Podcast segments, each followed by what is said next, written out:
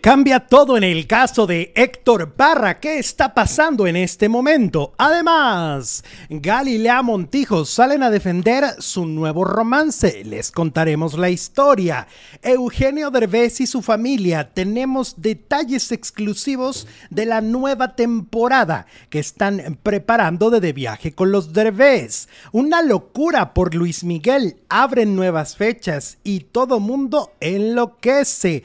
Además, Ricardo O'Farrill sorprende con un cambio de look y vuelve a despotricar en contra de sus compañeros. Además, Pedro Sola, Pedro Sola se casa en secreto y se fue a otro país.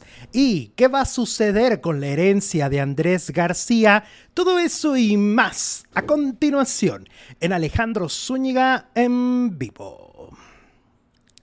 Hola faraduleros, ¿cómo están? Muy buenas tardes, bienvenidos a un nuevo video. Me da muchísimo gusto recibirlos el día de hoy, tenemos muchísimo de qué hablar.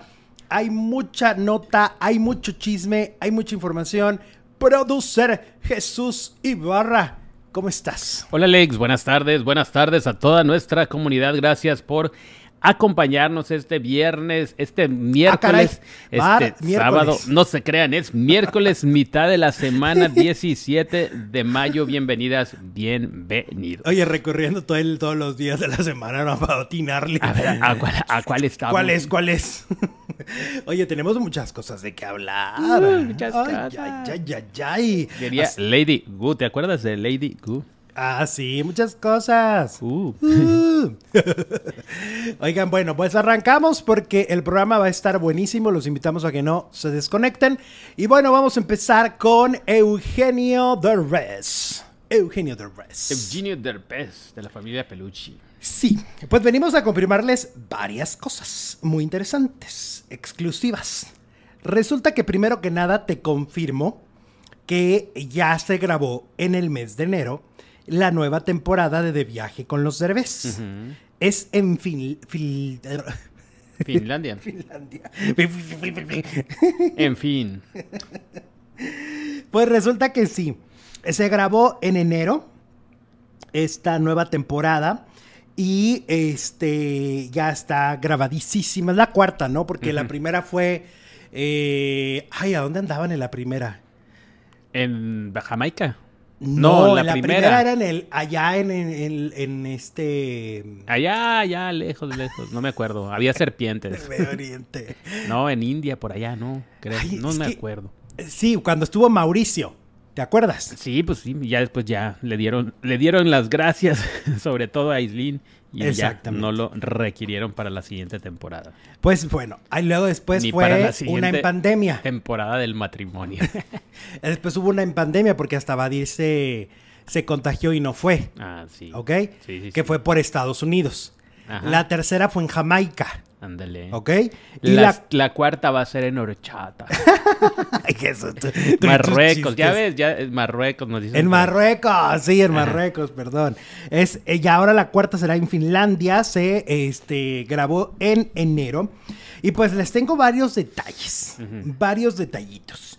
Eh, me, me platicaron, todo esto es información exclusiva, me platicaron cómo es el- la convivencia de la familia Derbez grabando el reality.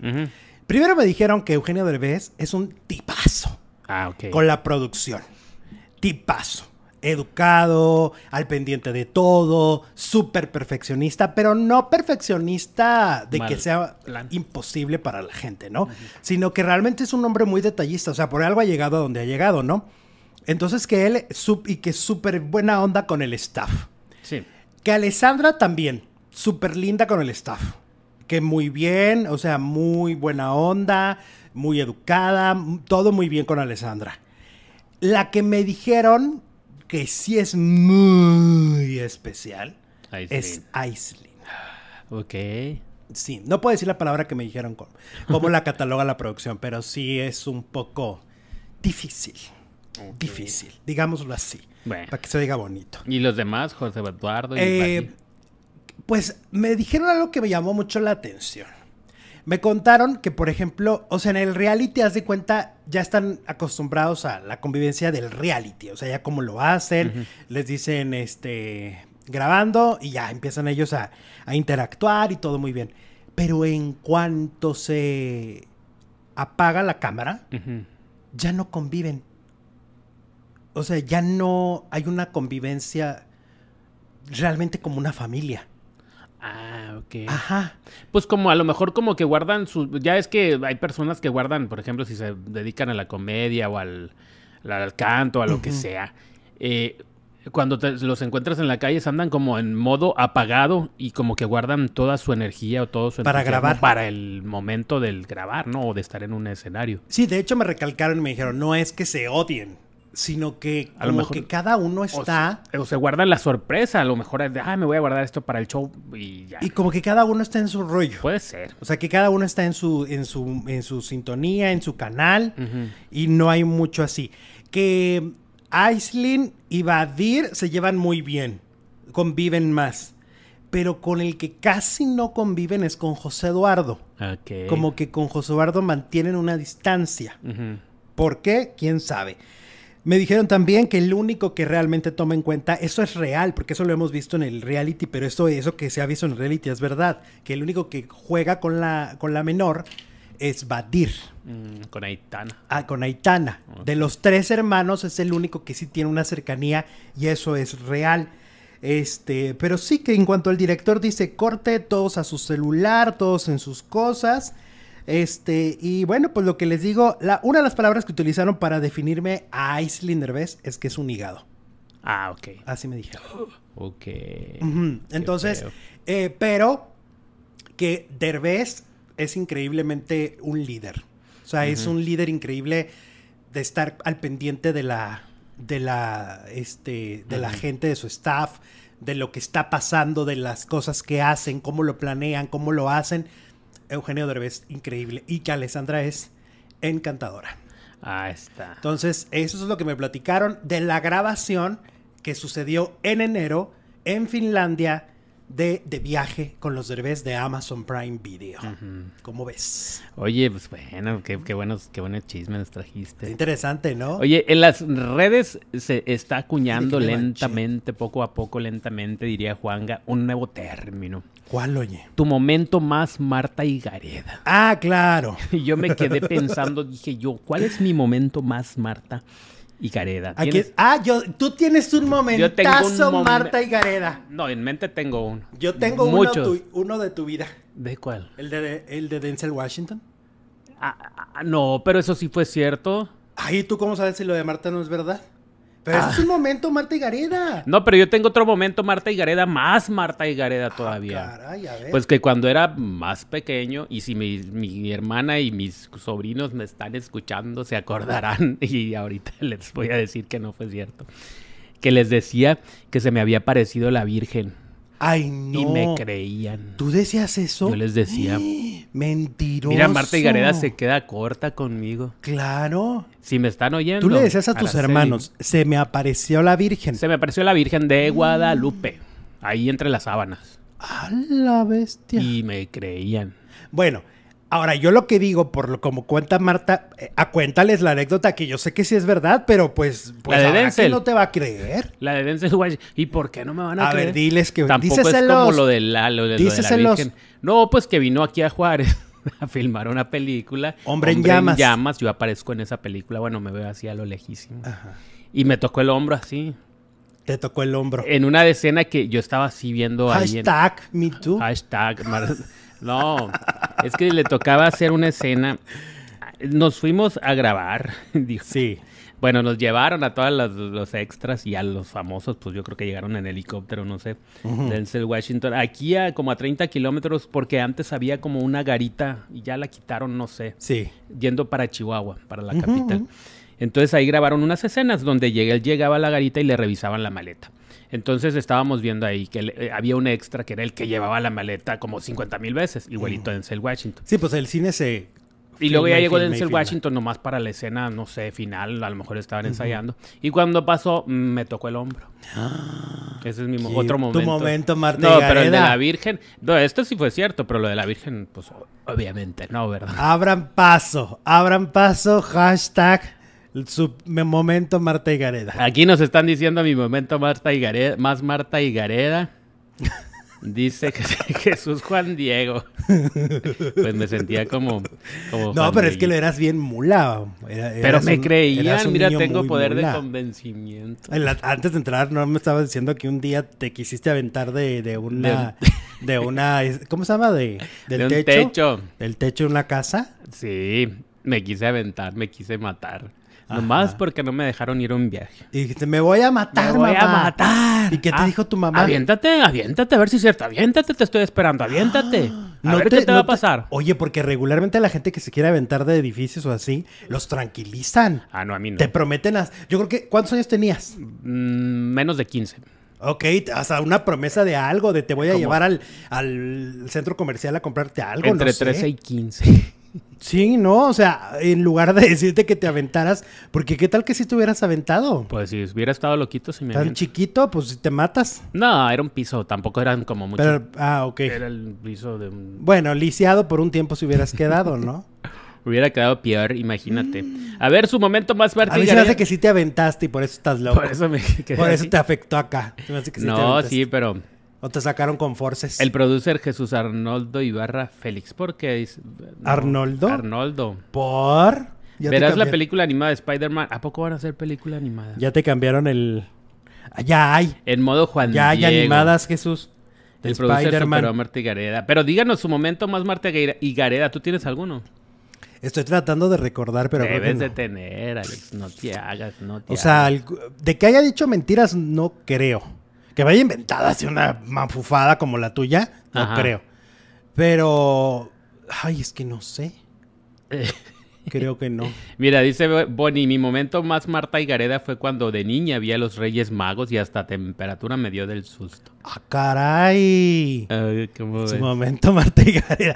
¿Cuál es el momento Marta y Gareda de los faranduleros? Vayan escribiéndonos en este momento. Sí, aquí los vamos a ir leyendo. Bueno. El, el producer, ok, ok. Ah, como Don Arnoldo de una familia de 10, dice Daniel Esteban. Ah, ¿Por qué? Don Arnoldo es el personaje de, de este manzano. Eduardo no. Manzano. Exactamente. El polivoz. Que dice que fue actor y entonces les cuenta cosas así de, ah, yo viví esto y entonces yo, yo estuve en esa película y, yo y son puras mentiras. Ajá. Igual el otro día estaba viendo vecinos Ajá. Que le dice el, el César Bono, ay, volveríamos a trabajar juntos, Lucía, a Lucía Méndez, ¿no? Ajá. El Frankie Rivers. Ajá, sí. Le dice el Frankie, volveríamos a trabajar juntos, Lucía. Y le dice, yo estuve en Más Negro que la Noche. Le dice, ¿a poco? Era el gato. Y le dice, sí, yo cuidaba al gato. Ay, Dios. Oye, pero las mafufadas del, ¿cómo se llama? Frankie Rivers. Estoy escribiendo una película de un barco que se hunde. es el Titanic, le dice la ya esposa. existe, ya existe, le dicen. Ok, bueno, Bueno. ahora vamos con Mickey, vamos con Luis Miguel. Oigan, pues agotó todas las fechas de México. Ajá. Ya están agotadas todas las fechas. De hecho, creo que de todo su tour quedan como tres fechas que sí tienen boletos ahí aislados. No sé por qué, pero hay en Estados Unidos. Eh, pero en México ya no hay en ninguna fecha, ni en los estadios, ni en las arenas, ni en nada. O sea, las, la de Monterrey, las de, la de Monterrey, las de México, la de Guadalajara, la de Querétaro, la de San Luis Potosí, la de León, la de Oaxaca. No hay nada. ¿Qué vamos a hacer? No hay nada. Entonces, eh, se tomó la decisión de abrir nuevas fechas. Entonces hay tres nuevas en la arena, en la arena Ciudad de México. Ajá. Eso ya serían seis fechas, entonces estamos hablando de 120 mil personas. Sí. Ya se abrió, que serían como 12 auditorios. Entonces a mí me parece que vamos, este hombre hace 30, 30 auditorios, entonces espérate otras seis arenas. ¿Quiere romper el récord de quién tiene el, el Gloria Trevi? ¿O Yo creo que consecutivas nadie tiene seis arenas. Pues él, ¿no? apenas su propio récord. O sea, apenas las va a tener, sí. Ah, Ya le abrieron tres, entonces bueno, tres más. Abrieron también otra fecha en el Estadio Banorte de Monterrey. O sea, le han ido abriendo más fechas y va a haber más. Eh, es una locura lo que está pasando. Eh, es cierto lo que alguien publicó en redes sociales y que un poco lo comentábamos ayer, que sin redes sociales, sin espectaculares, sin un éxito reciente, cantando balada, ah, sin inventar chismes, sin nada, Luis Miguel es un fenómeno. Es un fenómeno. Es una En cosa... las noches sale el sol. Como era el eslogan de la serie. Sí, claro. Yo creo que la serie sí ayudó a que lo amaras más. O sea, la gente Ajá. que ya lo amaba empatizó con él, lo- porque somos un país además muy telenovelero. Y esta es un- era una telenovela. Esa serie fue una telenovela, fue un drama. Entonces la gente empatizó con él y los que ya lo querían lo terminaron amando más. Y los que a lo mejor no lo veían con tan buenos ojos o no, no lo conocían en su historia, terminaron convencidos de que es un gran artista con una gran historia, ¿no? Con una historia de dolor, de superación, Pero de también ayuda ¿no? el misterio. ¿Eh? El misterio de Luis Miguel que lo rodea siempre desde toda su Pues vida. sí, Que no aparece, que dónde está, que si, que si es un cucaracho. que si la mamá, que si el cucaracho, que si todo eso yo creo que eh, te den ganas de verlo. Hasta yo me contagié de la fiebre de ver a Ya Luis Miguel. querías, Ya que vi los boletos dije, ay no. Pero ahorita es súper complicado, o sea, prácticamente conseguir un boleto es bien- Aparte de que te tienes que eh, poner en la fila 85 mil, 200 mil. ¿Cuántos había? había? Pues sí, de esa, Muchísimos. esa cantidad. Pues yo mañana haré todo el esfuerzo por una amiga de comprarle su boleto. Te vas a quitar me la camisa a ir, a- por un me buen voy a amigo. aventar en ese mar de gente para tratar de tener un boleto para Luis Miguel. ¿Y qué, te, qué, te- qué táctica vas a usar para que te vean y te den tu Resale a la? Virgen de los Frijoles. Punto número uno. Al ánima del basurero. Ajá. Al niño del Tololoche. A Jesús Malverde. Jesús Malverde. Santa Bárbara Doncella. A San quién Patricia más? Navidad de los A aliens. Santa, Santa Pati Navidad. Santa Paz y Navidad.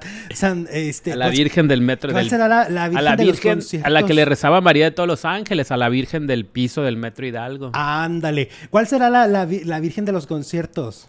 pues alguien muy- Santa Virgen de las Madonas, algo así. Santa, Madonna. Santa Madonna. Santa Madonna. sí, Santa sí. Belinda. Ah, la reina de los enculados.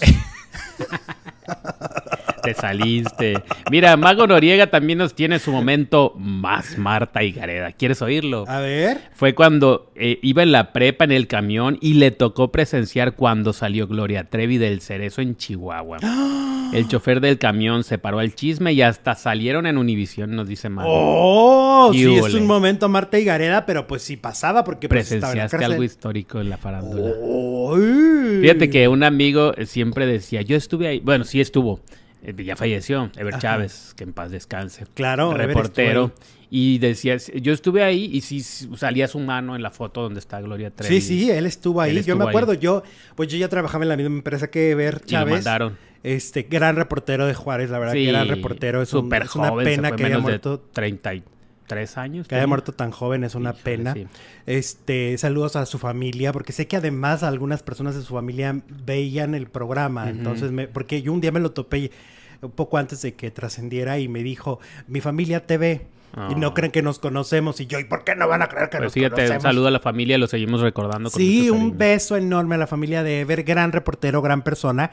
Y resulta que, que sí, yo ya trabajaba en aquel momento con él y me acuerdo perfecto que me dio parte del material Ah, de la de, de- de lo que se estaba, eh, lo que estaba pasando en aquel momento cuando salió Gloria. Sí, bueno, pues qué padre. Y, lo de Mago, ¿no? Claro. Eh, y, y luego nos estaban. Mira, dice Yadira: Mi momento más Marta y Gareda fue cuando limpiaba tiendas en el Caesar Palace, en Las Vegas, obviamente. Un día me llama mi patrón y me mandó a limpiar Louis Vuitton.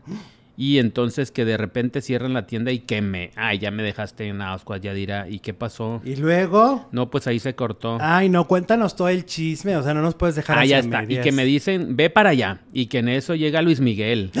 Y que en eso entra una chava guapa, sin tanto maquillaje. Y pues nada, estuvo 15 minutos. Y ya me dejaste otra vez en ascuas, mi Yadira. ¿Qué pasó? Ah, y solo compró un cinturón. ah, 2.500 dólares. Eso empezaba con... Cuando empezaba con la chule, dice Yadira. Ah, ok. te tocó presenciar el... Entonces la chava guapa era Araceli, Sí, cuando... Pues cuando no le decían... cuando no le decía cucaracho. Cuando le decía. El gordo y la flaca, el gordo de Molina decía ayer en el gordo y la flaca que el mejor momento de Luis Miguel, emocionalmente hablando, ha sido con Araceli Arámbula. Con la chulis. Ujú. Ok. Araceli Arámbula realmente logró que Luis Miguel eh, estuviera muy feliz a tal grado que decide ser papá, ¿no? Porque lo de. Stephanie, pues se sabe por la serie que no fue una decisión en conjunto, sino fue un, pues un chispazo de la vida, ¿no? Chispazo de electricidad. Exacto. Pero con Araceli sí decidió ser papá y dos veces. Imagínate qué tanto no la amó, ¿eh? Ajá. Y qué tanto ella no lo amó. Porque según los en- enterados, realmente fue una relación muy bonita. Porque acuérdate que hasta logró reconciliarse con su hija. Eso. ¿no? Y luego, ¿quién fue ahí el en el arroz? ella no, él no quería que regresara a trabajar. Ah, ok. Pero pues no regresó hasta que ya, adiós con él. Sí, pero ella ya quería volver. Entonces ahí hubo el. La, nos la quería retirar. Ujú. Ok, bueno, seguimos. Ahorita seguimos con los Bueno. momentos Marta y Gareda. A ver, compártanos su momento, Marta y Gareda. ¿Cuál es ese momento que o era como de mentira o nadie te creyó y te juzgan y dicen, no, tú estás loco, andabas de viaje, ¿no? Ajá. Bueno, hablando de alguien que lamentablemente sí sigue de viaje, es Ricardo Farril. Sí. Resulta que este hombre sigue consumiendo sustancias y no estoy diciendo algo que... porque la gente le dice, ¿te consta? ¿Te consta? Mm, Pues sí, porque vi su en vivo, porque vi su video, uno de los tantos que ha subido en las últimas 24 horas, creo que ha hecho 4 o 5 en vivos, no sé, una barbaridad, este, donde vuelve a contar eh, de que pues lo de la, que lo internaron en la clínica de rehabilitación, que realmente lo trataron mal, que se convulsionó, que sufrió, que bla. y pues por lo que yo entiendo, Jesús, este hombre no cumplió con el con la terapia del centro de No rehabilitación. la, no pasó, no, no. sí, Alguien fue a sacarlo Salió antes. y por lo que entiendo es la novia quien lo sacó junto con el chofer. Su chofer siempre está con él.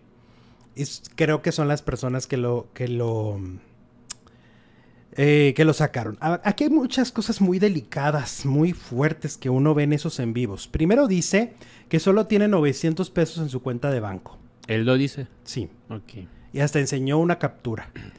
Por lo que puedo entender que su familia le ha dado, le ha puesto una restricción.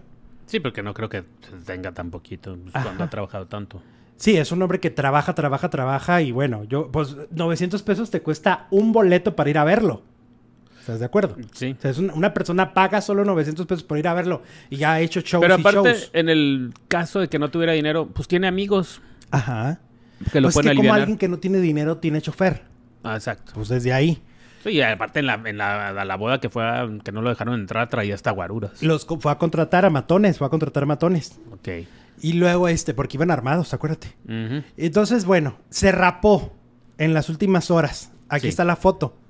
Ahí lo estamos viendo en pantalla. Así está en este momento físicamente Ricardo O'Farrill. Se ha rapado, ¿ok? Pero lo más delicado es ayer, en un en vivo. Fíjense, esto es muy, es muy triste cuando alguien realmente está muy perdido en las adicciones. Porque, pues, literal dijo ahí en, en el en el en vivo que él ya le con- ya le dijo a su mamá que si este la vuelve a llevar a personas para que lo saquen, lo lleven a un centro de rehabilitación, lo intenten ayudar, etcétera, se va a aventar por el balcón. Eso se lo dijo a su mamá. Ah, pues por eso te platiqué lo mío en la mañana cuando estábamos comentando la nota. Exactamente. Pero lo mío fue broma. Este, eso le dijo a su mamá que si no, este, deja de llevarle personas o es- sigue intentando salvarlo de su adicción, entonces le, se va a aventar por el balcón. ¿Tú sabes lo que eso debe significar para una madre? No, pues sí. Sí, porque pues aquí sí hay un, una gran posibilidad de que lo haga, ¿no? Es que le está dando toda la responsabilidad Ajá. a la señora. Claro. O sea, está atándola de manos de decir, entonces ya no lo puedo ayudar. Ya no lo puedo salvar, ¿no? Eh, son cosas muy raras que hay alrededor de este caso. Siento que es una persona, por lo que estoy viendo, que es una persona que está consumiendo mucho. ¿no? Sustancias. Y que esto lo está llevando, y se oye muy feo, pero prácticamente a la locura. Ya lo oyes platicar y está como en un mundo alterno ya no está en este mundo en el que está, o sea, porque luego se fue a un evento como, como a la Condesa o así, y había muchos fans. Esto hablando de las 12 de la noche. Y había otros estandoperos como eh, el, el, tío Robert. Y va y convive con ellos, pero se los juro que todo lo que yo vi no había un sentido en lo que decía. No, no, tenía sentido lo que dice. Es como vivir en Ofarrilandia. O sea, y, y, es muy terrible lo que está pasando. Alguien decía ahí en los comentarios, ubiqué que alguien puso en, el, en los vivos de él que tal vez era un experimento social. Sí. Lo que pasa es que ya las redes sociales en sí son un experimento social, ¿no? Ya hemos visto muchos de estos fenómenos de cuando se salen de control las cosas y se convierten en experimentos sociales, pero reales. Esto, el que él esté, porque además la, la novia siempre está con el celular, grabándolo, grabándolo, grabándolo, en la cocina, luego se va en el automóvil, luego cuando llegó al restaurante, luego cuando llegó para acá, y así va, grabándolo todo el tiempo, todo el tiempo. Y entonces a mí me parece que aquí hay una responsabilidad fuerte de quien lo está acompañando.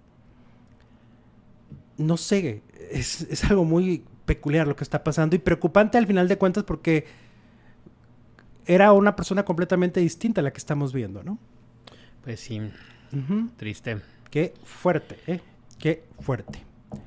Es lamentable la que, lo que está pasando con este pobre señor, pobre de su madre, dice Berta Esparza. Híjole, sí. Pues Te pones en el, en el papel de la señora y dices, híjole. A mí mi hijo me dice, me traes a alguien, me quieres ayudar y me voy a aventar, ¿eh? No, está, está muy cañón esto. ¿Qué más? ¿Qué dicen los falditos? Más momentos, eh, Gareda, ¿los quieres? Dale, ah, pues dale. por aquí nos decían, a ver, este estaba... Ah, mira, Elvia Corte nos mandó super chat. Hola, mi Elvia, ¿cómo estás? Los amo, aunque no leyeron mi superchat de ayer, nos mandaste. Perdóname. Discúlpate. discúlpame. Discúlpate, Jesús Ibarra. Discúlpame, Elvia, te mando un abrazote. Eh, ah, mira, mi momento, Marta y Gareda, dice María Reina. Hola, María Reina. Yo en Marta y Gareda. Alex, ¿conoces Puerto Escondido? No. Yo lo escondí. Ay. Gracias, María. Marta y Ese sí es Marta y Gareda. Ese sí es de los de Marta y Gareda. Eh, ok, con esa novia, ¿para qué quiere enemigos? Dice Rosy Mars. ¿Te acuerdas eh, que también con este chavo de, Chino y Nacho, no? Ah, sí, eh, también se habló mucho. Se habló mucho de la, de la novia, ¿no? Que era la que lo sacó del centro de rehabilitación y la familia reclamaba, ¿no? La familia decía que no estaba en condiciones todavía de salir. Este, híjole, es que las parejas en, en, esos, en esos momentos tan críticos de salud mental son muy importantes y determinantes, ¿no? Creo que también a Rafael Amaya lo sacaron antes de tiempo y fue cuando le dio, que cuando lo sacaron es cuando le da este ataque de, de pánico, ¿no? Que creía que lo querían secuestrar, ¿te acuerdas? que hay un video de él donde lo intentan ayudar. Y eso fue después de la rehabilitación, pero lo sacaron antes también.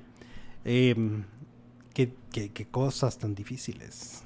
Qué triste. Bueno, tenemos encuesta. ¿Crees que hay irregularidades en el caso de Héctor Parra? Que más al ratito vamos a hablar de ese, de ese tema. 94% dice que sí, más de 2.300 votos. 6% dice que no. Dale. Bueno, continuamos en vivo. Ahora hablemos de Venga la Alegría. Y es que se comenta que los cambios van a seguir. Este año el programa Venga la Alegría desde enero ha sufrido muchos, muchos cambios. Se han ido integrantes, algunos por voluntad propia, otros porque pues ya les querían bajar el sueldo, otros porque de plano los despidieron. Vaya, ha habido de todo, pero lo que sí ha sido una constante en este, lo que va del 2023, de los primeros cinco meses del año, es que em, los conductores están variando demasiado. Sí, y entonces, van. Recientemente llegó a Venga la Alegría, pero la versión de los sábados, Quique Mayagoitia. Quique, al que están viendo en pantalla, él estaba en Multimedios Televisión. Eh, y pues lo llevaron a Venga, Venga la Alegría en sábado. Yo creo que estaban como un poco calando, un poco probando a ver cómo le iba, ¿no? Y pues le ha ido muy bien, porque pues es un tipo, a mí lo personal se me hace carismático y se me hace muy galán, es muy carita. Y pues ahora parece que se lo van a llevar a, a Venga la Alegría de, De lunes a viernes. lunes a viernes. Oh, pues sí, está pues se bien. va a convertir en el más guapo porque creo que es el más guapo de, de los conductores que van a aparecer ahí, la verdad. ¿No? Sí, va a llegar partiendo plaza. Es como un Superman, ¿no? Creo que lo comparan mucho siempre como con Superman. Como Clark Kent. Sí, pues sí, o sea, tiene un cuerpo muy atlético de mucho gimnasio, pero además tiene cara y además cae bien. O sea, So, tiene todo. Aparte de todo, cae bien. Pues sí, muchos de los que están ahí van a temblar. Yo creo que sí. Yo creo que sí. Empezando por Barcelata, que es el que peor eh, lugar tiene, porque es el que tiene como el lugar más débil, digámoslo así. Porque es el más nuevo y es el que al que nadie quiere. Pues sobre todo los que los, los galancitos, ¿no? ¿Quién, quién, quién? Pues que el dicen, "Ay, ya va a racista. llegar otro. ¿eh? El racista también. Patricio Borghetti. Sí. Eh, pero pues por ejemplo el Capié, pues él está con su Ahí ese está en su rollo. Y le vale. Sergio Sepúlveda me parece que tiene un lugar distinto. O sea, él no, no puede También competir con. No tiene bronca con... No, no creo que sea de ese tipo de inseguridad. Ajá. Yo creo que Ricardo también. Ricardo Casares también. Yo creo que a Ricardo sí le puede mover un poco el, el piso, ¿no? Ajá. Sí, sí, sí, sí. Yo creo que es una gran llegada. Me parece que una sangre fresca y además una figura que si lo cuidan, digámoslo La así, estrella de los lo van a volver una estrella de, de TV Azteca. Sí se puede, Sí, se puede. ¿verdad? Mira, la- eh, el, la- el Oyuki de la nutrición Ay. también tiene su momento, Marta Higareda. Ay, ¿Y por qué no? A ver el Oyuki. Oyuki de la nutrición dice, mi momento más Marta Higareda, hashtag mi momento más Marta Higareda, caminando rumbo al gym, me, toqué, me topé con el actor Carlos F. Ay, qué misterioso, Oyuki. ¿Cómo que Carlos F? Carlos F. Carlos, Carlos Ferro. Carlos Fierro. Pues sí. Ok. Ferro, no fierro. Yo no lo reconocí, dice Oyuki. Y juro que me volteó a ver como si yo le gustara. ¡Ay! Lo juro, dice KG. ¡Qué escándalo! ¿Qué hubo, Escándalo eh? de pulseras. Fíjate. ¡Ay, Fíjate. Oyuki! O sea, a ver, recapitulando. Ajá. El Oyuki nos está diciendo que, ay, porque es muy fácil dar. Carlos Ferro Pues, ¿qué otro Iba Carlos, caminando. Carlos F. y voltearon como en telenovela. Lo ¿No será vi, que me ese vio. también es un inventado el Oyuki? Y se está inventando la historia. Bueno, pues, pues es que Marta Eh, suena muy telenovela. Es que el momento Marta Higareda, pues, Así. es, le creo no le creo, ¿no? Es que ya no más falta que o, eh, se escuche la música del amor me llegará. Ándale, con Ana Martín. Y lo, va, y lo baila Oyuki, ¿no? Todo No, él el- el de- con el su de- humanidad el japonesa. pecado de Oyuki. En el pecado de Oyuki. La entrada del pecado de Oyuki. Entonces va. ahí va, ¿no? Ahí va la Va reencarnación de. Ana Martín. Ahí va la reencarnación de Ana Martín. Y se mira a los ojos a Carlos Ferro y Carlos lo volteó a ver. Y le da un abanicazo. ¿No será porque lo habrá juzgado? Habrá dicho, mira. Lo juzgó, Es como que a lo- Ajá. No, O, pero o él está diciendo que fue con ojos de deseo. mm, me volteó a ver como si yo le gustara, Oyuki. ¡Oyuki! ¡Contrólate! Ay, qué fuertes Bueno, pues cosas. es que es 50-50. Obvio. Pues ok. Y entre que le creemos al Oyuki y entre que no. Bueno. Ok, quedará en el misterio. Le creemos a, a Yuki, ustedes díganos sí, no, sí. Su Además, momento. eh, ¿qué dicen por aquí? Que regrese Gaby. ¿Cuál Gaby? ¿Cuál Gaby? A, a la... no Ah, sé. venga la alegría, Venga la ¿no? alegría. ¿Cuál Gaby? ¿Gaby qué? Pues no sé. ¿Platas? ¿Gaby? Gaby Plata. Gaby Rivero. ok, y el A día de hoy Antonio Aguilar estaría cumpliendo 104 años, dice Princesa Susi. Ah. Bueno, pues todavía, es- pues la mamá de Talía, la abuelita de Talía murió a los 105, ¿no? Sí. Eh, sonó muy Marta Higareda, dicen por aquí. Pues eso dijo el Oyuki que quieren. Hablando de, de Marta y Gareda, Ajá. tenemos notas, pero ya ni me acuerdo qué era. De Marta Higareda, pues otra nueva momento, otra nueva. Ah, ya, que, es la, que fue la musa de una canción. Exacto. Ahora resulta que Marta y Gareda, es que Mar- mi Martita no para con sus momentos, ¿no? Ahora resulta que fue la musa de Zoé, que es uno de los grupos más importantes de México, ¿no? Marta asegura que fue la inspiración detrás del tema Soñé, ¿ok? Eh, y dice, recordemos que dicho tema formó parte del soundtrack de Amarte Duele, eh, esta película que la llevó al éxito en el 2002. Ujú. En una entrevista con Alex Montiel, también conocido como el Escorpión Dorado, Marta Higareda relató que Soñé es una de sus canciones preferidas y posteriormente relató. De acuerdo con la versión de León Larregui, vocalista de la banda, vio la película y escribió la letra. Zoé vio la película, me acuerdo que me contó, me dijo, me inspiró muchísimo y escribí la canción para la película, recordó Marta en aquel momento. Pues, pues mira, yo creo que sí, fue muy importante. Para esta sí no me suena tan descabellada, porque me parece que ella, pues, sí es una actriz que sí marcó a una generación. Hay una generación que vio el cine de jóvenes de, de ver el, de ver a Marte duele. O sea, sí es una película que con el paso de los años la mayoría la hemos visto. Y luego conoció a David Summers, David Summers, y le compuso Marta tiene un marcapaz. Ah. ya no más falta que nos diga eso, ¿eh? Ya no más falta que nos diga eso cuando ni siquiera había nacido. No le creo a lo Yuki, dice Maravago. No le creo, no le creo. O Yuki, no te creen, amigo. Uy. Ok, pero bueno, Oye, alguien pero que ¿por sí le qué crea. no? ¿eh? A ver, y por ahora vamos por la contraparte. Le pidió lo Yuki, dicen. ¿Por qué no le va a creer? Pues, pues, pues, no sé. O sea, ¿qué, qué tiene de malo?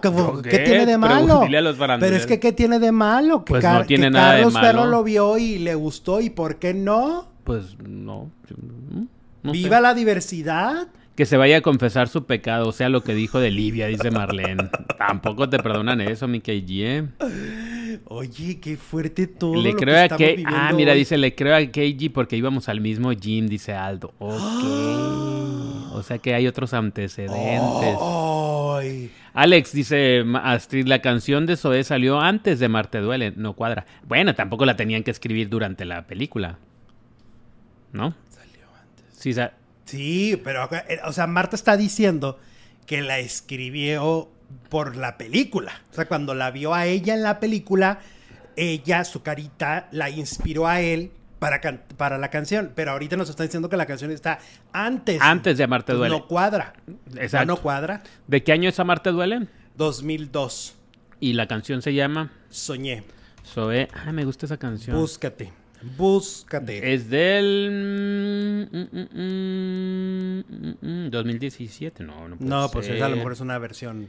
Eh, aquí está, 2017, ok. Y mm, mm, mm, dice del 2001, 2002 la grabaron. No, entonces. ¿Y entonces cuándo salió la película? El 2002. No, pues no, No, con- entonces no no. concuerda. No, no, no. No. No, Marta. Entonces, sí Marta, ya- te tumbamos el evento, Marta y Gareda. pues es que, a ver, también es como que tiene la autoestima bien alta mi Marta, ¿no? De que le gustó a Jared Leto, le compuso una canción el de Zoé, el Canelo le dijo que le leyera las cartas, o sea, sí tiene como...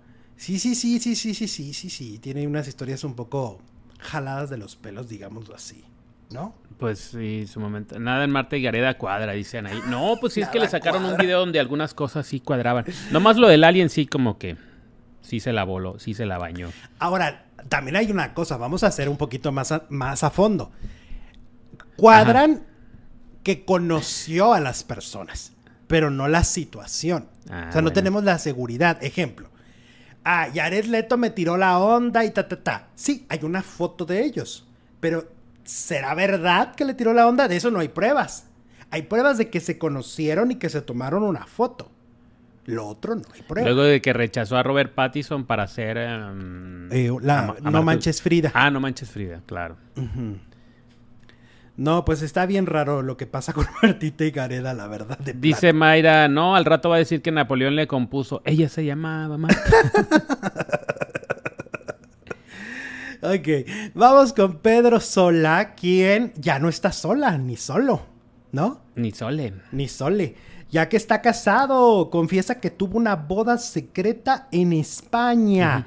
Eh, fue durante el programa de Ventaneando de ayer que el, programa, que el conductor de espectáculos reveló dicho secreto debido a que iban a transmitir la nota sobre la herencia de, herencia de Mariana Levy y el pleito de sus hijos, ya ves que dijimos. Sí. Pedro Sola dijo no entender por qué siempre había problemas por ese tipo de situaciones legales, a lo que Daniel cuestionó si él y sus compañeras estaban en el testamento de Pedro Sola. Dice, ¿tú ya hiciste tu testamento? Preguntó Bisoño, a lo que Pedro respondió, uy, pero ya tiene mucho, Daniel. Le dijo, y estamos incluidos la Castañeda y yo. Y Pedro mencionó que no, porque tenía muy poco para ofrecer, pues solo era su colección de zapatos y ropa. Mónica mencionó que quería un anillo de su compañero, por lo que este cuestionó, ¿el de boda? ¿Quieres mi anillo de boda? Fue ahí cuando sus compañeros se dieron cuenta que estaba hablando por primera vez al aire de su matrimonio. ¿Cuándo te casaste? ¿Cuántas veces te has casado? Dice, me casé en secreto una vez, la primera no fue boda, no hubo ni consumado de matrimonio. Posteriormente mencionó que se casó en España, en Madrid. Oye, ¿el de la foto es el galán de Pedro? Sí. Ok. Se casó en España. ¿Cómo ves? Se casó en España. Ajá. En la madre patria.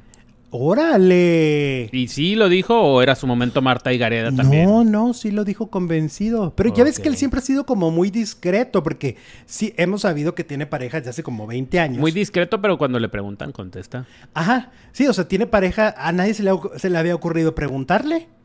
Pedro, ¿estás casado? ¿No? ¿O te casarías? ¿O qué, o qué opinas del matrimonio? Pues no le han preguntado, pues Porque él lo ha hablado. suelta como le preguntan cómo va.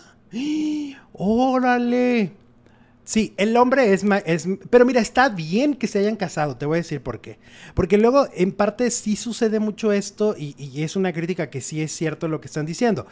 De no dejar las cosas claras, sobre todo cuando son una pareja gay, luego las familias no respetan. O sea, ya cuando ya se, se, se murió uno y como no estaban casados, vienen y le quitan todo a la pareja, ¿no? Mm. Entonces lo que hizo Pedro Sola, siento yo, que por eso lo menciona en ese momento, es asegurar que a su esposo no le quiten lo que, lo que le deje, ¿no? O a lo mejor está pensando, ay, si se muere este primero, pues me quedo con todo. Ajá. Sí, sí, o sea, la seguridad que tienen los dos, ¿no? La la no sé quién tenga más, quién tenga menos, pero la seguridad de que a ninguno de los dos les van a quitar el patrimonio que han construido. Para eso es el juntos. matrimonio eh, de cualquier género, ya Sí. sea matrimonio gay o matrimonio Y pues, eso para se- se- asegurar a es la lo ideal, ¿no? pareja. Como dejar todo como preparado, listo, para que no existan este tipo de conflictos. Pues a mí me parece que está muy bien lo que acaba de decir Pedro Sola. Pues muy bien, Ahora muy sí que bien. como decía. Calderón, haya sido como haya sido. Haya sido como haya sido. Como decía Felipe Los Calderón. desmayos del Philip nos manda dos dolarotes. Por Hola. favor, por favor, consíganme el teléfono de Marta Higareda para mí. ¿Quién tendrá el teléfono de la Higareda? Pues Jordi, ¿va? Pues sí. Ah, ¿Sabes quién la puede tener? María Esther. Ah, María Esther. Ah, claro, pues sí, también con. María También Esther el- está en ese programa. Trabajan en el. Anda como en el mismo mood, ¿no? De María Esther, que si el tarot y todo esto. Ajá. Sí, pues cuando dan predicciones y todo le pregunta que si la criptomoneda, que si el no sé qué. Ajá.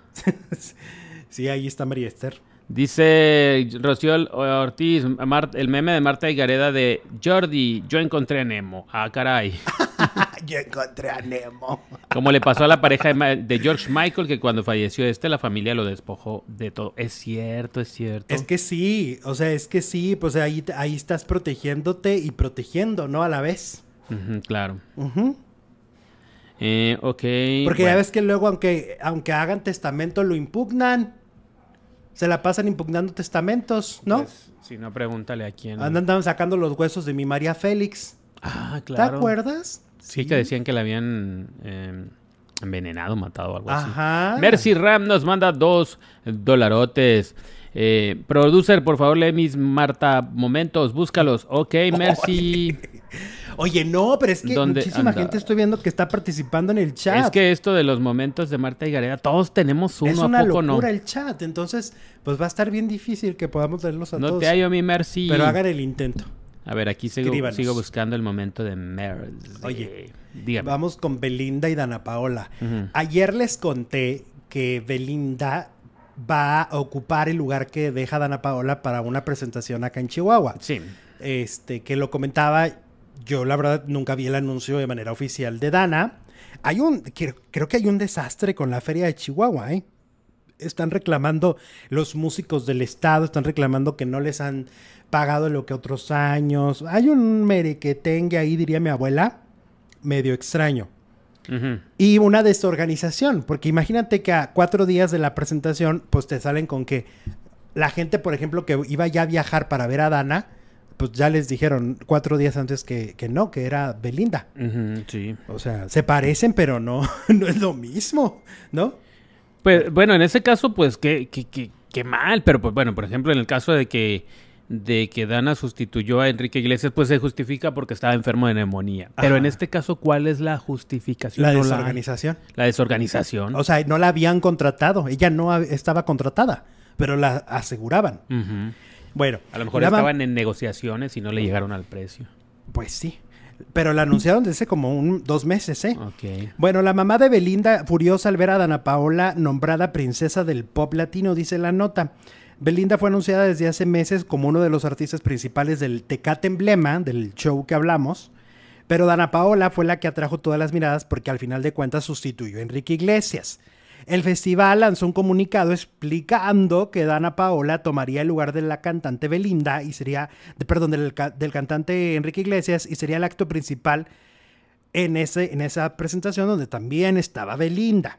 Según una cuenta, aseguran que la señora Belinda, madre de la cantante, estaba furiosa porque los organizadores del festival le dieron el título de la princesa este, del pop latino. Ah. Entonces se enojó muchísimo la señora al ver que lanzaron el comunicado cuando era una invitada de último momento, ¿no? Pero yo pienso que también lo hacen para que, pues, les estaba salvando el evento. Claro. O sea, les estaba salvando la fecha. Señora madre de, de Belinda, relájese, hombre. Sí, siéntese, Nadie le va a señora. quitar el título. O sea que la reina del pop latino es Belinda, según la señora. Pues es que sí, a ver, siempre para nuestros papás vamos a ser el mejor, ¿no? Pero pues es que no, ese título no está ocupado. Está ocupado en Estados Unidos por Britney Spears, pero en México no. La princesa del pop. No hay una. Está la emperatriz de la belleza que está Lía, pero ya nadie le, le dice así. No, ya no. La chica dorada. La reina de los niños que está La reina bien. del rock. Pero de la princesa del pop, no, no me acuerdo. Pues yo tampoco, la novia de México. La novia de América. Ajá. La de México era María, eh, Angélica María, ¿no? Y la de la de América era Lucero. Sí, claro. Sí. Sí, sí. Sí, Alec Team. Oye, no, ¿Y la pero, novia de Estados Unidos quién es? pero, ay, yo digo, ¿para qué pelear títulos, no? Eh, Sí. Los desmayos del Philip nos manda otro super chat, perdón, de su psicólogo para tener la autoestima que tiene ella. Ah, ok. Quiere el teléfono del psicólogo de Marta Higareda. Para que, la- para, eleva- para que te eleve como a Marta. ¿Qué le darán? ¿Qué ¿Puros tal? consejos? ¿Tú crees que...? Bueno, bueno, tendrá psicólogo para empezar. Oye, que me contaron de ayer que Dana Paola va a cerrar su gira en Cuernavaca. Va a cerrar su gira ¿A ahí en Jardines de México. la gira de Éxtasis? Sí, ya es el cierre de esta gira, eh, que pues, bueno, la ha reventado, ¿eh? Se ha presentado en, en Auditorio Nacional, en el Auditorio Telmex de Guadalajara, creo que va a hacer gira en Estados Unidos también, eh, algunas fechas, y en, eh, va a cerrar su gira en México, la cierra este 3 de junio, ahí en Cuernavaca, dará un show en Jardines de México, así que la gente que a lo mejor está cerca de, de Cuernavaca o en Cuernavaca quiere verla, o los que se quedaron con ganas de que estuviera en, el- en la feria de Chihuahua y que tengan ahí con qué ir, pues váyanse a Cuernavaca, 3 de junio, ¿no? Pues sí, Es una muy buena fecha. les queda cerquitas. Y ahí cierra el tour. O sea, ya, ¿cuándo es 3 de junio? En dos semanas, ¿no? Por ahí. La mamá de, Celinda, de Belinda siempre es bien intensa, nos dice Rosy ¿A poco? Sí, No sabía. la Belinda es como relajada, ¿no? Sí, u- los últimos años siento que Belinda ha dado un paso a la madurez. Yo la veo mucho más madura que antes. En muchos sentidos la veo como más, ah, como muy consciente de la figura que es. O sea, porque realmente otra persona, fíjate, en, en lo mediático que vivió, en los ataques que recibió por el truene con Nodal, ¿no? O Yo creo que otra, si no hubiera estado así como ya más estable, sí se nos hubiera vuelto loquis, ¿no? Y yo la veo que al contrario, retomó su carrera muy padre, se, tiene muchos shows, o sea, volvió como a tomar esta fuerza de cantante que de repente como que por andar romanceando había quedado un poco apagada, ¿no? Bueno, que siguió romanceando, pero pues antes descuidaba un poco la carrera, ahora ya no. Es que ahora yo creo que Nodal sí la tenía un poquito, un poquito ahí como que, como que era de mi acompañante. ¿no? No era. Porque al final de cuentas, Belinda es hiper famosa antes que él. Ah, aquí nos está recordando Rosy cuando habló de Cristian Nodal, la mamá de Belinda. Ah, pues sí. Pues es que Sally defiende a su hija, pero la verdad es que el título de la princesa del pop o la eh, principesa o Pues yo la- creo que no hay, ¿no? Pues da lo mismo, ¿no? O sea, yo creo que o vendes o no vendes, o te contratan o no te contratan, ¿no? Así de sencillo. Pero pues es que, eh, por ejemplo, en Estados Unidos sí, Britney Spears era como la que sobresalía, ¿no? Por encima de la otra. Pero ahorita como que en México no, está muy, Pero son títulos como muy equilibrado. ochenteros, noventeros, ¿no? O sea, se usaban de mercadotecnia, mercadológicamente se usaban en aquellas épocas. Pero fíjate que sí les funcionan, ¿eh? Ahorita, Gwen, ¿cómo es? Kimberly la más preciosa. Ah, la de las perdidas. La de las perdidas, que por cierto la, ya confirmaron a la Wendy en la casa de los famosos. En la casa. O hay otra que, Yailin, no sé qué, la más viral. Entonces es como un eslogancillo ahí que, que les está funcionando. Pero, Eh, pero sí es medio anticuado ya, ¿no? Como mercadológicamente andarse poniendo títulos de la princesa del sí, pues la mujer que nació para cantar, qué bonito se oye. Se oía muy Manuela bonito, pues antes, ¿no? Que se presentó Manuela en el Metropolitan. ¿Cómo le habrá ido? La dama de hierro. Ay, Bonito, sí, mi Marisela, que se la pasa repitiendo 40 veces en el show. A ver, mis damas de hierro. Exacto. A O ver, sea- mi pareja ideal. No, nada más la dama de hierro. El título es de Belinda desde hace 20 años y es una marca, dice Cris Burbuja. Ay. Ok. Lucía Méndez, la diva de México, dice Mexicali. ¿Sí? Pues yo creo que cada uno. Ah, bueno, la reina de los palenques, Edith Márquez, y ya nos vamos a poner al tú por tú, pues. Ah, ah, la reina de los palenques. Sí. Así le Y dicen. Lola la Grande, Lola de México, Lola... La trailera. Lola la trailera. Lola...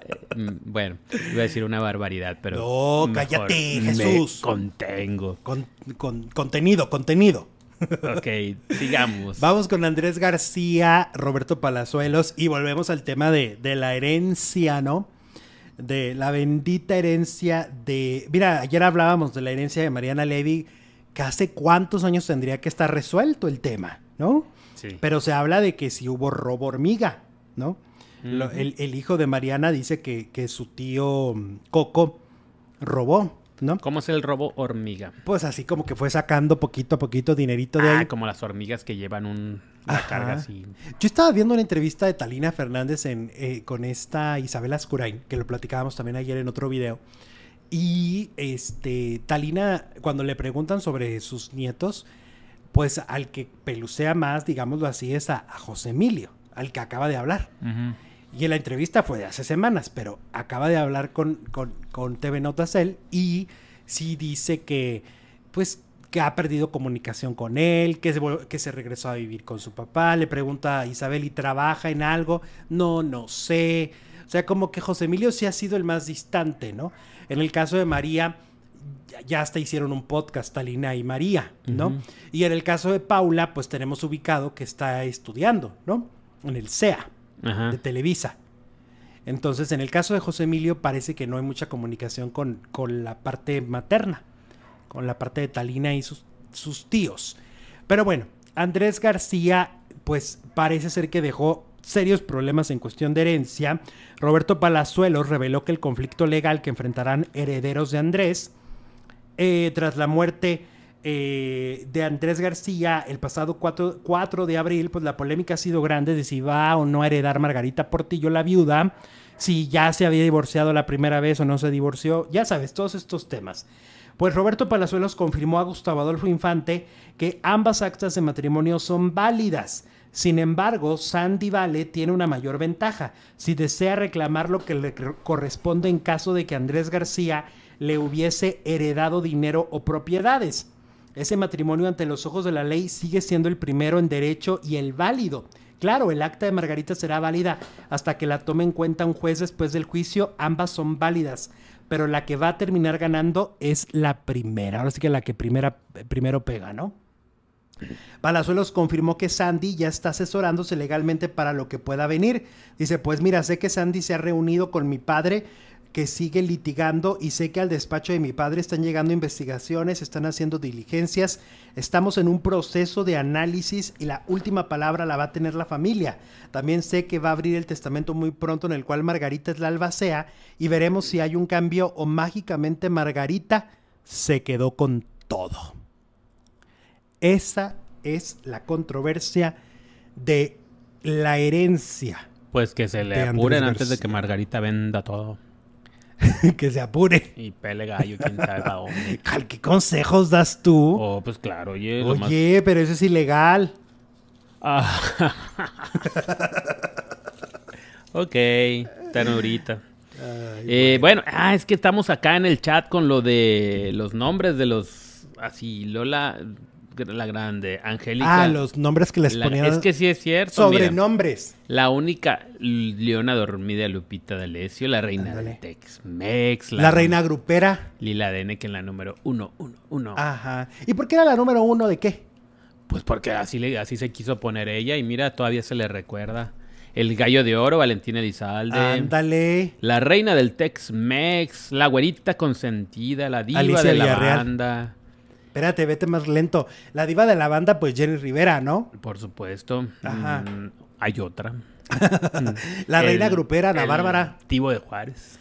Claro, el divo de Juárez, El por supuesto. príncipe de la canción. Claro. Oye, ya llegó tu pedido de Uber. Ah, bueno. No es comercial, ¿eh? Corro. llegó su pedido de Uber. Corre, córrele, córrele. Es mujer. Se llama Ligia. Muy bien. Ok.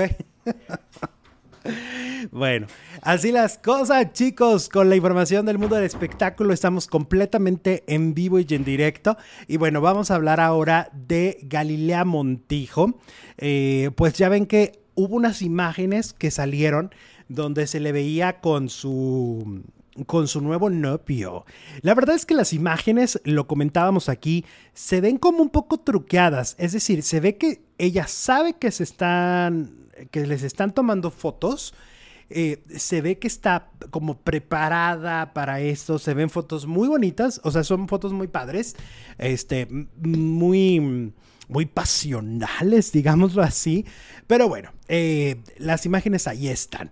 Ahora, fíjense que hay muchas cosillas ahí medio, medio mm, peculiares en esta historia.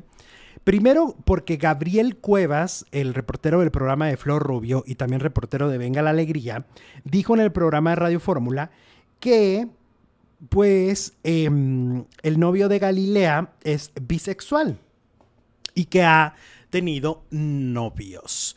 Eso es lo que dice Gabriel Cuevas, lo cual evidentemente no tiene nada de malo, pero bueno, es, es un dato extra que se está dando sobre la pareja actual de Galilea Montijo. La pareja actual de Galilea Montijo al parecer es bisexual, ha tenido novios, eso es lo que dice Gabriel Cuevas a través de su colaboración en el programa de Flor Rubio.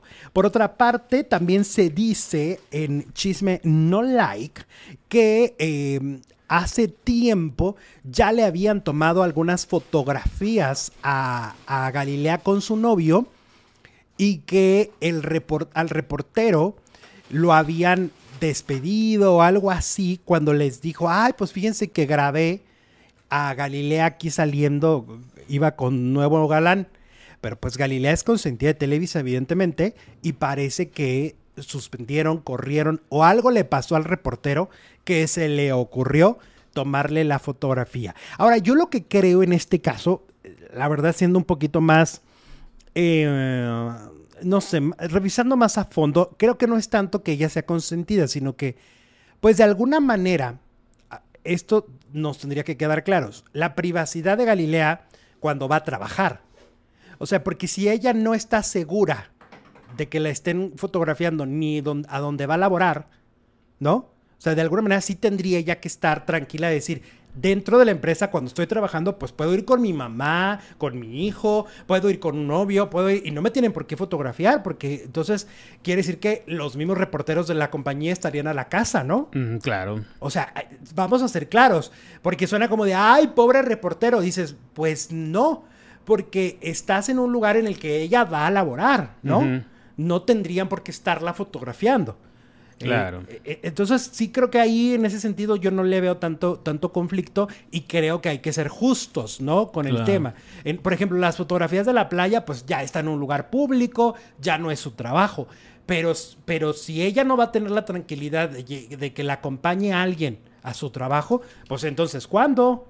¿No? Yo creo que el trabajo y su casa, pues tendrían que estar totalmente alejadas de, de los fotógrafos, desde mi punto de vista. Bueno, total que el negro Araiza también ya salió y habló y la defendió y dijo que qué bueno que se dé una nueva oportunidad para querer, para amar, para, para todo. Andrea Legarreta igual, o sea, está siendo muy apoyada por sus compañeros y yo no le veo ningún problema porque además acuérdense que se dice mucho que Galilea ya tiene mucho tiempo separada. O sea, que lo dieron a conocer hace poquito, pero realmente ya tenían muchos separados y ya como que, pues ya, yo creo que ya hasta sanó el divorcio esta mujer porque son muchos meses, ¿no? Sí, lo habló cuando ya había pasado bastante tiempo, no como. Andrea, ¿no? Ni como. Ni como. ¿Cómo se llama la otra conductora? Tania Rincón. Las tres, ¿te acuerdas? Que Las fueron como de, eh, ¿cómo se dice? Una, una por semana. Ándale, una por semana. Que ya decíamos, oye, pues esta es la nueva pandemia o qué. Que luego se dijo que había sido una estrategia para aumentar el rating del programa, pero pues... Ajá. Pues ok. Oye, hablemos de este caso tan delicado de Héctor Parra. Eh, un caso que lo hemos venido aquí comentando. Es tan difícil hablar, dar un punto de vista que pues hemos decidido simplemente informar, ¿no? Hemos venido diciéndoles, oigan, ahora va a pasar esto, ahora va a pasar aquello. El viernes pasado les dijimos que eh, este jueves 18 iban a tener una audiencia, ¿no? sí. Y que suponía que en esa audiencia viene mañana. el veredicto, ¿no? Sí. O sea, se supone que hay una parte que dice, ya lo, ya lo declararon culpable y los otros dicen, la parte que lo defiende dicen que está absuelto de siete delitos. La contraparte asegura que los siete delitos se los juntaron en uno solo y que, y que la siguiente audiencia será para justamente declararlo culpable y decirle cuánto tiempo pasará en prisión, ¿no? Por lo tanto, pues es un, es un tema muy complejo. Pero entonces ahora ya se supo que se aplazó. Se aplazó la audiencia y Alexa Hockman publica este mensaje a través de sus redes sociales le pido a la Fiscalía Ernestina Godoy, arroba Ernestina Godoy, que por favor dejen de aplazar las audiencias de mi caso. No sé por qué lo hacen. No es justo que le permitan al Ministerio Público posponer una y otra vez. ¿Qué se gana con esto? Además de no avisar nunca a la víctima. Ahora hasta el 26. Por, por favor, ayuda. SOS. Ese es el mensaje que publica Alexa Hockman, quien está en contra de que la audiencia se eh, aplace, ¿no? Ahora, es conocido en México y en Estados Unidos que las audiencias nunca, nunca serán puntuales. Pues el caso del más reciente, ¿no? Pablo Light, ¿cuántas veces no se pospuso, se aplazó, se alargó? Tres años. No más. sí, tres años. O Flor Rubio, en México. También. Con, con Pepillo. ¿No? Es que no, como que no llegan a un acuerdo y piden más tiempo, ¿no? Los abogados o la parte de la fiscalía. Es que hay como muchas eh, eh, instancias y, luego eh, desahogo de pruebas y hay tantos términos legales que luego uno termina por no entender. Pero pues me parece que esto es una constante. En cualquier juzgado, creo, del mundo, se, tardan mucho, ¿no? Los procesos y se posponen y ahora espera tantito más y así, ¿no? Y, entonces, esto es hasta el 26. Hasta el 26. Y por eso, de ahí la encuesta de hoy. ¿Crees que hay irregularidades en el caso de Héctor Parra? 3.500, más de 3.500 votos. El 95% cree que sí. El 5% restante, pues obviamente cree que no. Demoledor. ¿eh? Volvemos a decirlo y lo dijimos el viernes y, y lo vuelven ustedes a comprobar nuestro público en vivo. La opinión de la audiencia está absolutamente, y esto sí podemos decir que es el porcentaje es enorme porque la otra encuesta pasó igual, está del lado de Héctor Parra. La gente cree que Héctor Parra es inocente y que se está cometiendo una injusticia. Sí, pues sobre todo por los eh, audios que se filtraron de Jimmy Hoffman, ¿no? Donde le decía... Y muchas inconsistencias. Alexa lo que tenía que decir. Sobre todo creo que la, la em, actitud y la, la expresión corporal de, de Ginny, ¿no? Siento que es la que ha sacado también mucho de onda a la audiencia, ¿no? Verla como una villana, como una mujer que disfruta lo que está haciendo, ¿no? Eh, en lugar de... Porque es muy doloroso. Yo me acuerdo haber visto a Jenny Rivera devastada por, por un tema muy similar. Eh, devastada. O sea, para ella no... Y cuando los llevaron al juzgado, ¿te acuerdas? Al papá de sus hijos. E, era un mar de lágrimas y era un, desahogo y una frustración muy distinta a la, energía que está manejando Ginny, ¿no? No por eso estamos diciendo que no sea verdad, pero es por eso que la opinión pública tiene esta percepción. No nosotros, ustedes, ¿no? Nuestra audiencia es la que finalmente está diciendo, hey, ¿saben qué? Yo le creo a Héctor Parra, ¿no? Eso es lo que nos dice la audiencia. Pero además con un porcentaje impresionante. 95, ¿no? 95%. No le cree. Cree que hay irregularidades en el caso de Héctor Parra. Claro, y de estas irregularidades estamos hablando a, beneficio de, la parte de Ginny Hogman, no, no, para, no, para, él. Él lleva dos años en la cárcel. O sea, si esto, si, si esto llegara a concretarse en que lo liberen o etcétera, pues habrá vivido una injusticia. ¿no? Es lo que la audiencia piensa, lo que el público cree. Ajá. Así es. Bueno, cerramos la encuesta. Quedó Ya así. cerramos. 95% cree que hay irregularidades en el caso de Héctor, Héctor N, vamos a decirle. Por supuesto. Y pues ustedes al final de cuentas seguirán eh, viendo este caso la próxima semana, el próximo 26 de mayo es la posible nueva audiencia. Esperamos que no la cambien, pues por el bien, porque además es un desgaste para todos. Supongo que para él saber si la sentencia o para, para la parte acusatoria, pues ya por fin tener el final de esta historia, ¿no? Exacto. Aunque yo estaba viendo a un experto en numerología de, que, que está con Gustavo Adolfo, que es muy bueno, y estaba diciendo que el resultado, o sea, la, la- finalmente el veredicto, no le, no le va a ser positivo a ninguna de las dos partes. Nadie va a quedar satisfecho. Y se habla, y eso también se habla mucho de que Ginny continuará con el proceso, sea cual sea. Eh, nos vamos a la segunda transmisión. Muchas gracias a todos los que estuvieron conectados. Oigan, la verdad, la verdad de lo que está pasando entre Atala Sarmiento y Raquel Vigorra. ¿Qué está sucediendo? ¿Qué va a pasar en las próximas semanas con estas dos mujeres? Tenemos la, la verdad, verdad. Y luego el burro, el burro Van Ranking, fuera de otro programa de Televisa. Regresamos en dos minutos. No le cambien.